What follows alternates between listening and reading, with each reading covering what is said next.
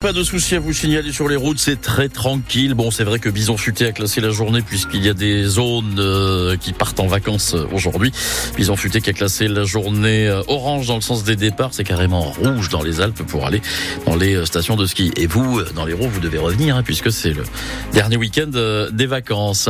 La météo, Léonie Cornet. C'est gris ce matin avec des nuages. Ça s'éclaircit cet après-midi avec cette tramontane qui va se lever petit à petit.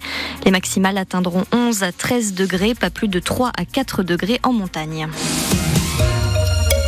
Dans un an, le nouveau bâtiment du pôle autonomie santé de Latte va ouvrir ses portes. La présidente de la région Occitanie, Carole Delga, est venue assister hier à la présentation de l'actuel centre, centre qui est déjà une référence nationale parmi les structures consacrées aux handicapés et au bien vieillir. Les professionnels de santé peuvent venir s'y former et découvrir des innovations. Vous avez, vous aussi, visité ce centre, Arthur Fradin. C'est le maire de Latte, Cyril Meunier, qui a lancé un premier pôle autonomie santé dans la commune il y a 10 ans, qui accueille Carole Delga. On t'a prévu une visite rapide. Sébastien qui est le patron du pôle autonomie. Sébastien Bayol se lance dans quelques démonstrations. Donc là, en l'occurrence, il s'agit de petits coussins qui servent à ben, tous les membres de notre famille, à nous-mêmes, quand on est allongé au lit, hospitalisé. Kitchenette, douche aménageable, le pôle de santé se veut précurseur en matière de développement de produits qui facilitent la vie des personnes à mobilité réduite c'est pas un déambulateur, c'est une chaise mobile. Mm.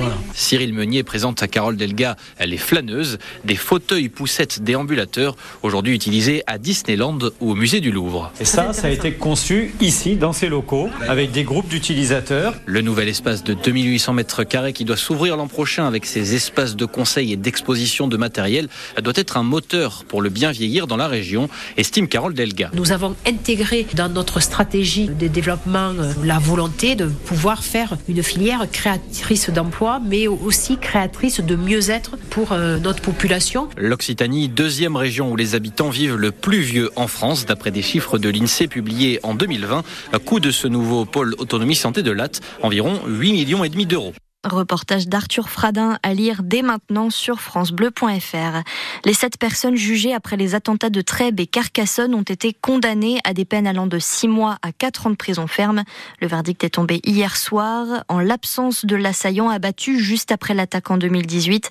Les cinq accusés étaient jugés depuis un mois pour association de malfaiteurs terroristes. La jeune héroltaise qui avait pour projet de faire exploser une église à Béziers a été condamnée à quatre ans de prison hier. Elle a été jugée cette semaine par le tribunal pour enfants de Paris avec deux autres jeunes, un Parisien et un Alsacien. Ils avaient entre 16 et 17 ans au moment des faits en 2021 et ont tous été condamnés pour des projets terroristes. Le salon de l'agriculture ouvre ses portes ce matin à Paris. Oui, et finalement sans débat entre les acteurs du monde agricole et Emmanuel Macron. C'est le président en personne qui l'a annoncé hier soir. Décision qui survient après l'annonce de la FNSEA de boycotter le rendez-vous.